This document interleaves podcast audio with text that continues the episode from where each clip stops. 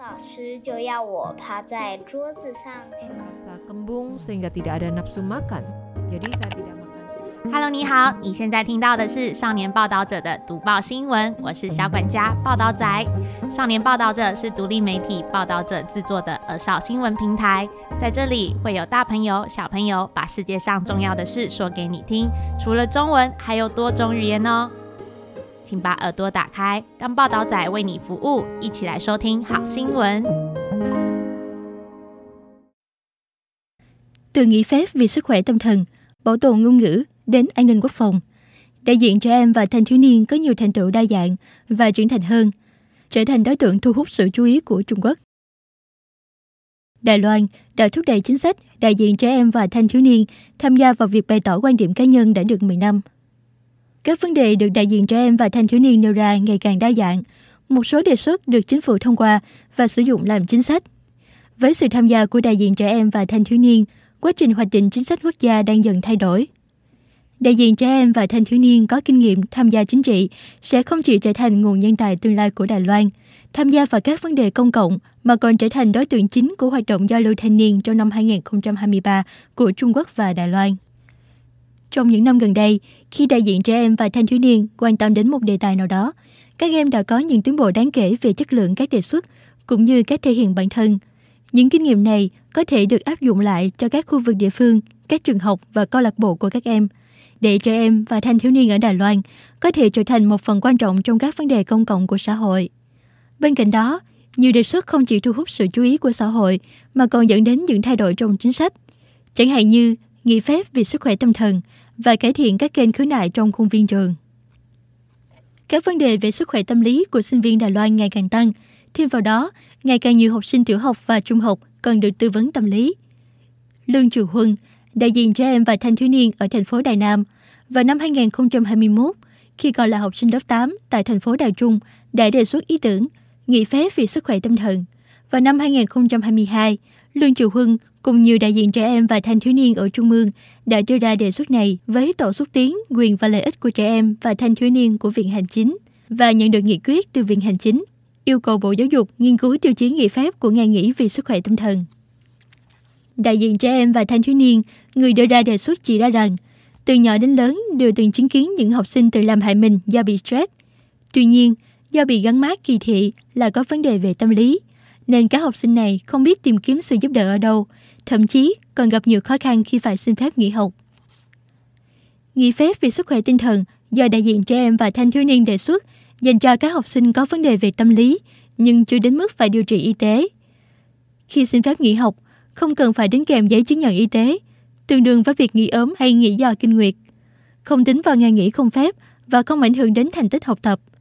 Ngoài ra, xem xét đến quyền riêng tư của học sinh, các trường học cũng được khuyến khích sử dụng hệ thống xin nghỉ học trực tuyến.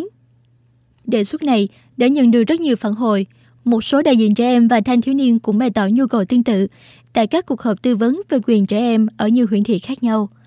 Viện Hành Chính và Bộ Giáo dục cũng bày tỏ sự ủng hộ. Bắt đầu từ năm 2023, nhiều trường đại học và cao đẳng sẽ bắt đầu thí điểm nghỉ phép vì sức khỏe tâm thần. Bộ Giáo dục cũng đang có kế hoạch áp dụng cho các trường học dưới trung học trong tương lai. Ngoài ra, đại diện trẻ em và thanh thiếu niên cũng đã nhiều lần đề xuất yêu cầu cải thiện các biện pháp xử lý các vụ việc và khiếu nại trong trường. Đại diện trẻ em và thanh thiếu niên cũng thu thập rất nhiều các vụ án thực tế. Chứng thực việc khiếu nại trong trường vẫn còn tồn tại nhiều trở ngại. Liên quan đến những lỗ hổng trong chính sách kiểm tra của các bộ phận trong trường.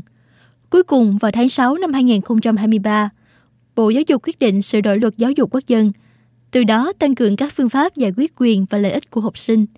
bao gồm cả việc học sinh có thể nhờ người đại diện hợp pháp hoặc người chăm sóc thực tế thay mặt mình khiếu nại lên nhà trường hoặc cơ quan có thẩm quyền. Các vấn đề mà đại diện trẻ em và thanh thiếu niên quan tâm còn bao gồm tỷ lệ trẻ em và thanh thiếu niên tự sát, bạo lực trên mạng, việc bố trí và kết nối trẻ em và thanh thiếu niên phạm pháp. Hầu hết các đề xuất đều do Trung ương thảo luận giải quyết và hiện đang được các cơ quan liên quan quản lý và xem xét. Tuy nhiên, cũng có rất nhiều đề xuất không thể nào đề xuất một lần mà thành công. Có nhiều đề xuất thu hút rất nhiều sự chú ý. Thậm chí còn có những sự việc ngoài ý muốn xảy ra, thử thách nghị lực và khả năng chịu áp lực của các đại biểu trẻ em và thanh thiếu niên. Đại diện trẻ em và thanh thiếu niên của thành phố Đài Bắc Hoàng Bội Kỳ khi còn học lớp 8 ở trường Trung học Hoa Giang thuộc thành phố Đài Bắc đã đưa ra đề xuất về cơ chế tư vấn cho trẻ em bị bóc lột tình dục trong các cơ sở tái định cư công cộng và trả lại trường học như thế nào từ các cơ sở này. Mặc dù đề xuất này không được thông qua sau khi thảo luận, nhưng các đại diện khác của trẻ em và thanh thiếu niên sau đó vẫn tiếp tục theo dõi và đề xuất các vấn đề tương tự trong cuộc họp ủy viên của Tổ xúc tiến quyền và lợi ích của trẻ em và thanh thiếu niên của Bộ Y tế và Phúc lợi Đài Loan. Sau khi Nga xâm chiếm Ukraine, chứng kiến hàng triệu trẻ em Ukraine phải di tản vì chiến tranh, Trần Dĩnh Kim, khi đó là học sinh tại trường trung học chính tâm ở huyện Vân Lâm, và Giang Du Đình, khi đó là học sinh tại trường trung học Dục Nhân ở huyện Đài Đông, đã đưa ra đề xuất đến Tổ xúc tiến quyền và lợi ích của trẻ em và thanh thiếu niên của Viện Hành Chính vào tháng 10 năm 2022. Đề xuất khuyến nghị tăng cường quốc phòng ở các trường tiểu học và trung học, đồng thời trẻ em và thanh thiếu niên cũng nên học cách phòng chống thiên tai tốt hơn hoặc tham gia cứu trợ thiên tai.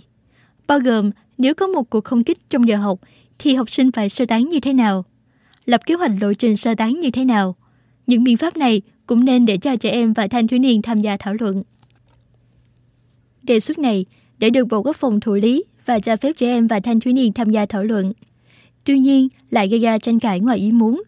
Một số chính trị gia đảng đối lập lại chỉ trích đây là huấn luyện binh lính trẻ em chiến đấu trên chiến trường và đặt câu hỏi về tính hợp pháp của vụ việc khi cho đại diện trẻ em và thanh thiếu niên tham gia. Sau khi truyền thông đưa tin, có một cư dân mạng tên Rose Show đã đăng tên và trường học của đại diện học sinh đưa ra đề xuất này, đồng thời để lại những tin nhắn lăng mạ trên tài khoản mạng xã hội của học sinh đó. Người đưa ra đề xuất, Giang Du Đình cho biết rằng, vào thời điểm đó, cô rất buồn và gần như suy sụp tinh thần. Vì mục đích chính trị của cuộc bầu cử và thu hút sự chú ý của công chúng, cố ý bài bác nội dung đề xuất của chúng tôi. Nhiều phương tiện truyền thông đã trích dẫn những tin tức bị sai sự thật mà không có bất kỳ sự xác minh nào. Đại diện trẻ em và thanh thiếu niên cũng đã cố gắng hết sức để tổ chức một cuộc họp báo để giải thích nội dung của đề xuất một lần nữa. Đối với những đề xuất của đại diện trẻ em và thanh thiếu niên ở các huyện thị khác nhau trong chính quyền địa phương, hầu hết hiện nay đều liên quan đến đời sống học trường.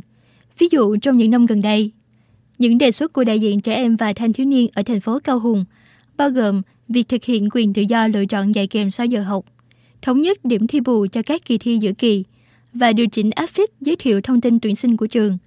nâng cao lợi ích lao động của thanh thiếu niên trong thành phố Cao Hùng. Điều đặc biệt hơn là đề xuất mới nhất trong năm nay của Thái Kỳ Diệp, đại diện trẻ em và thanh thiếu niên huyện Kim Môn, sinh viên năm thứ nhất Đại học Đài Bắc. Đó chính là bảo tồn phương ngữ Kim Môn và đề xuất với chính quyền huyện rằng để ngăn chặn các trường dạy nghề trung học ở Kim Môn tụt hậu so với các huyện thị khác ở Đài Loan. Thái Diệp Kỳ đã tích cực liên lạc với các bộ phận liên quan như Bộ Giáo dục và Bộ Văn hóa để tạm thời nới lỏng các quy định về cấp chứng chỉ giáo viên ở khu vực Kim Môn và cho phép các trường trung học dạy nghề ở Kim Môn được thuận lợi mở cửa. Đồng thời, cũng cho phép mở các lớp học ngôn ngữ địa phương Kim Môn trong các trường dạy nghề. Một số đề xuất là bắt đầu từ chính vấn đề của cá nhân. Khu Vinh Ngạn vừa trở thành đại diện trẻ em và thanh thiếu niên của thành phố Đài Bắc năm nay và là học sinh lớp 11 tại trường trung học Tùng Sơn. Bản thân em là người khiếm thị, thị lực chỉ 0,02. Khu Vinh Ngạn cho biết rằng vì khiếm thị nên phải dựa vào sách điện tử để học. Từ lúc học cấp 2 đến cấp 3, thường xuyên xảy ra trường hợp phải đợi từ 1 đến 4 tuần sau mới nhận được bản điện tử của sách giáo khoa và đề thi, nên em phải nhờ giáo viên hoặc phụ huynh đăng ký. Vì vậy, khu Vinh Ngạn muốn giải quyết vấn đề này, đồng thời giúp đỡ những học sinh khiếm thị khác, nên dự định sẽ đưa ra đề xuất lên Cục Giáo dục, hy vọng có thể xây dựng quy trình vận hành tiêu chuẩn để đăng ký sách giáo khoa điện tử. Một đại diện khác của trẻ em và thanh thiếu niên thành phố Đài Bắc, Lý Gia Doanh, một học sinh cuối cấp trung học phổ thông học tại nhà. Bố mẹ cô ly hôn từ khi cô còn nhỏ, sau này trở thành con của một gia đình đồng tính. Cô đã phải trải qua nhiều nỗi đau và sự chuyển đổi trong thế giới nội tâm của mình. Vừa hay, mẹ cô Lý Gia Doanh cũng làm công việc liên quan đến tư vấn tâm lý. Điều này thôi thúc cô muốn trở thành một đại diện trẻ em và thanh thiếu niên kiến nghị chính phủ quan tâm đến vấn đề thiếu nguồn lực tư vấn tâm lý dành cho học sinh tự học tại nhà. Vì vậy, cô đã đưa ra đề xuất với chính quyền thành phố Đài Bắc, mong rằng Trung tâm Phát triển và Đổi mới Giáo dục Thực nghiệm của thành phố Đài Bắc có thể thành lập một phòng phụ đạo dành cho học sinh học tại nhà. Tổ trưởng Tổ xúc tiến quyền và lợi ích của trẻ em và thanh thiếu niên của Viện Hành Chính Lâm Vạn ức nói với phóng viên báo Tuổi Tin rằng kể từ khi ra mắt cơ chế đại diện của trẻ em và thanh thiếu niên, giá trị quan trọng nhất là cho phép các cơ quan chính phủ học cách lắng nghe tiếng nói của trẻ em và thanh thiếu niên. Điều này cũng rất quan trọng đối với bộ máy hành chính của chính phủ. Đại diện người lớn của xã hội dân sự và đại diện của các chuyên gia, học giả khác nhau tham gia vào cuộc họp cũng cần học cách lắng nghe tiếng nói của trẻ em và thanh thiếu niên, đồng thời hiểu được mối quan tâm và nhu cầu của chúng. Một giá trị khác là đại diện trẻ em và thanh thiếu niên có thể thông qua việc tự học và học hỏi cùng bạn bè để học cách tham gia vào các vấn đề công cộng. Từ việc tham khảo ý kiến của các chuyên gia liên quan, nghiên cứu và ra quyết định, thông qua cơ chế này, họ sẽ quan tâm đến các vấn đề vượt khỏi kinh nghiệm học tập và kinh nghiệm sống ban đầu của mình. Chủ tịch Liên minh xúc tiến quyền và lợi ích của thanh thiếu niên Đài Loan, Lâm Nguyệt Cầm, một thời gian dài thúc đẩy trẻ em và thanh thiếu niên tham gia vào các vấn đề công cộng, cũng nhận xét rằng trong những năm gần đây, khả năng thảo luận và đối thoại về các đề xuất của trẻ em và thanh thiếu niên đã tăng lên đáng kể và cũng biết dùng những phương pháp và các kênh khác nhau để tìm kiếm sự thay đổi. Chẳng hạn như biết chủ động mời các ủy viên chính trị để đảm bảo rằng các đề xuất của đại diện trẻ em và thanh thiếu niên có thể được Viện Hành Chính quan tâm. Sau khi đại diện trẻ em và thanh thiếu niên đã có kinh nghiệm về các vấn đề công cộng, nhiều người trong số họ đã tham gia vào vấn đề công cộng tại các trường đại học hoặc học các khoa liên quan sau khi tốt nghiệp cấp 3. Thái Kỳ Diệp tốt nghiệp trường Trung học phổ thông Kim Môn ở huyện Kim Môn, sau đó học khoa chính sách và hành chính công của trường Đại học Đài Bắc. Người từng là hội trưởng của Đại hội đại diện trẻ em và thanh thiếu niên năm nay, Tăng Linh Hồng, sau khi tốt nghiệp trường Trung học phổ thông Đông Cảng ở huyện Bình Đông, đã học khoa hành chính của trường Đại học Đạm Giang. Sau khi tốt nghiệp Trung học phổ thông số 2 Đài Nam, Lương Triệu Huân đã học khoa giáo dục xã hội của Đại học Sư phạm Đài Loan. Giang Du Đình, sau khi tốt nghiệp Trung học phổ thông Dục Nhân ở huyện Đài Đông, đã học khoa cử nhân của chương trình giáo dục thực nghiệm không phân ngành của trường Đại học Thanh Hoa thông qua chương trình tuyển chọn đặc biệt. Hoàng Bội Kỳ, sau khi tốt nghiệp Trung học phổ thông Hoa Giang ở thành phố Đài Bắc, đã học chương trình cử nhân không phân ngành tại trường Đại học Thành Công. Cũng có một số đại diện trẻ em và thanh thiếu niên đã tự thành lập các tổ chức. Ví dụ như, như đại diện trẻ em và thanh thiếu niên ở thành phố Đà Viên đã chuẩn bị cho việc thành lập Hiệp hội bồi dưỡng công dân Thảo Tràn trong gần một năm – và đã được chính thức thành lập vào tháng 8 năm 2023. Hiệp hội sẽ dành riêng cho việc bồi dưỡng đại diện trẻ em và thanh thiếu niên. Đã trải qua đào tạo thực tế về cách bày tỏ ý kiến và đề xuất của mình, đại diện trẻ em và thanh thiếu niên không chỉ là nguồn nhân tài, có tiềm năng cao trong tương lai cho các sáng kiến về các vấn đề công cộng ở Đài Loan, mà thậm chí còn trở thành mục tiêu mà Trung Quốc muốn tích cực lôi kéo và quản lý. Sau khi tình hình dịch COVID-19 dần thuyên giảm, Trung Quốc chỉ định năm nay là năm giao lưu lớn giữa Đài Loan và Trung Quốc, chủ yếu là hướng đến sự giao lưu của giới trẻ Đài Loan. Phạm vi giao lưu được mở rộng sang các đại diện trẻ em và thanh thiếu niên Đài Loan, những người lên tiếng vì trẻ em và thanh thiếu niên. Cũng có đại diện trẻ em và thanh thiếu niên cố gắng thiết lập mối quan hệ và tìm kiếm nguồn lực cho các chính sách mới dành cho trẻ em và thanh thiếu niên. Hiệp hội Trẻ Em và Thanh niên Trung Hoa được thành lập vào ngày 1 tháng 11 năm 2023 là một trong những đại diện có 30 thanh niên Đài Loan có sự kết nối giữa hai bờ eo biển. Người sáng lập Hiệp hội Trẻ Em và Thanh niên Trung Hoa Trịnh Dận Hồng từng là đại diện trẻ em và thanh thiếu niên thành phố Đài Bắc, đồng thời là đại diện cố vấn thanh niên của Sở Giáo dục Mầm non và Phổ thông Đài Loan thuộc Bộ Giáo dục. Đã theo học chương trình cử nhân giáo dục thực nghiệm không phân ngành của trường Đại học Thanh Hoa thông qua chương trình tuyển chọn đặc biệt và hiện đang học năm thứ ba. Trong buổi lễ mà ông Trịnh Dận Hồng cung cấp cho báo Tuổi Tin, có ba mục tiêu chính trong công việc của Hiệp hội, đó là thúc đẩy trao đổi hòa bình giữa hai bờ eo biển, bảo vệ quyền trẻ em và thanh niên, thúc đẩy trẻ em và thanh niên tham gia vào các vấn đề công cộng. Hiệp hội chia tổ chức thành bộ phận các vấn đề có liên quan đến hai bờ eo biển, bộ phận các vấn đề có liên quan đến trẻ em và bộ phận có các vấn đề liên quan đến thanh niên. Khoảng một nửa số thành viên sống ở Đài Loan, bao gồm đại diện trẻ em và thanh thiếu niên từ trung ương đến địa phương. Nửa còn lại là thanh niên Đài Loan lớn lên và học tập tại Phúc Kiến, Hà Nam, Giang Tô, Chiết Giang, Hồ Bắc và Hồ Nam, khu vực Bắc Kinh, Thiên Tân, Hà Bắc, học tại Đại học Bắc Kinh, Đại học Chính trị và Luật Trung Quốc, Đại học Hạ Môn, vân vân. Trong độ tuổi, từ sinh viên đại học đến nghiên cứu sinh tiến sĩ. Nhiều sinh viên Đài Loan đã học tập tại Trung Quốc, có kinh nghiệm làm hội trưởng hoặc cán bộ của Hiệp hội Phát triển Sinh viên Đài Loan. Người sáng lập Hiệp hội Trịnh Dân Hồng đã học 3 trường cấp 3, Ban đầu, anh theo học trường trung học trực thuộc Đại học thành phố Đài Bắc trong một năm rưỡi. Vì mẹ anh đến Thượng Hải làm việc, nên anh phải chuyển sang trường kinh doanh Đài Loan ở Thượng Hải trong nửa năm. Sau đó, anh chuyển trường. Và do dịch bệnh COVID-19, nên phải chuyển về thành phố Tân Bắc để học trường Đại học Phổ thông Cập Nhân trong một năm. Sau khi lên đại học năm thứ hai, anh đến Đại học Bắc Kinh ở Trung Quốc với tư cách là sinh viên trao đổi trong một học kỳ. Điều này giúp anh chú ý hơn đến các vấn đề xuyên eo biển. Anh Trịnh Dẫn Hồng bày tỏ rằng, nhiều thành viên trong đó có cả anh, là người thường xuyên tham gia vào các hoạt động giao lưu xuyên eo biển. Năm nay, họ tham gia diễn đàn eo biển tổ chức tại Hạ Môn, tuần lễ Trung Khánh Đài Loan, tập trung giao lưu kinh tế, văn hóa. Dù dưới danh nghĩa của các cá nhân và hiệp hội, họ đều tham gia các hoạt động thay mặt cho thế hệ trẻ Đài Loan. Hiệp hội không nhận nguyên góp từ bất kỳ đảng phái chính trị nào và không liên quan gì đến chính trị. Đơn giản, chỉ muốn thúc đẩy giao lưu và phát triển hòa bình của trẻ em và thanh niên hai bờ eo biển từ góc nhìn của giới trẻ. Hiệp hội được thành lập vì những khó khăn chính trị hiện nay ở cả hai bờ eo biển.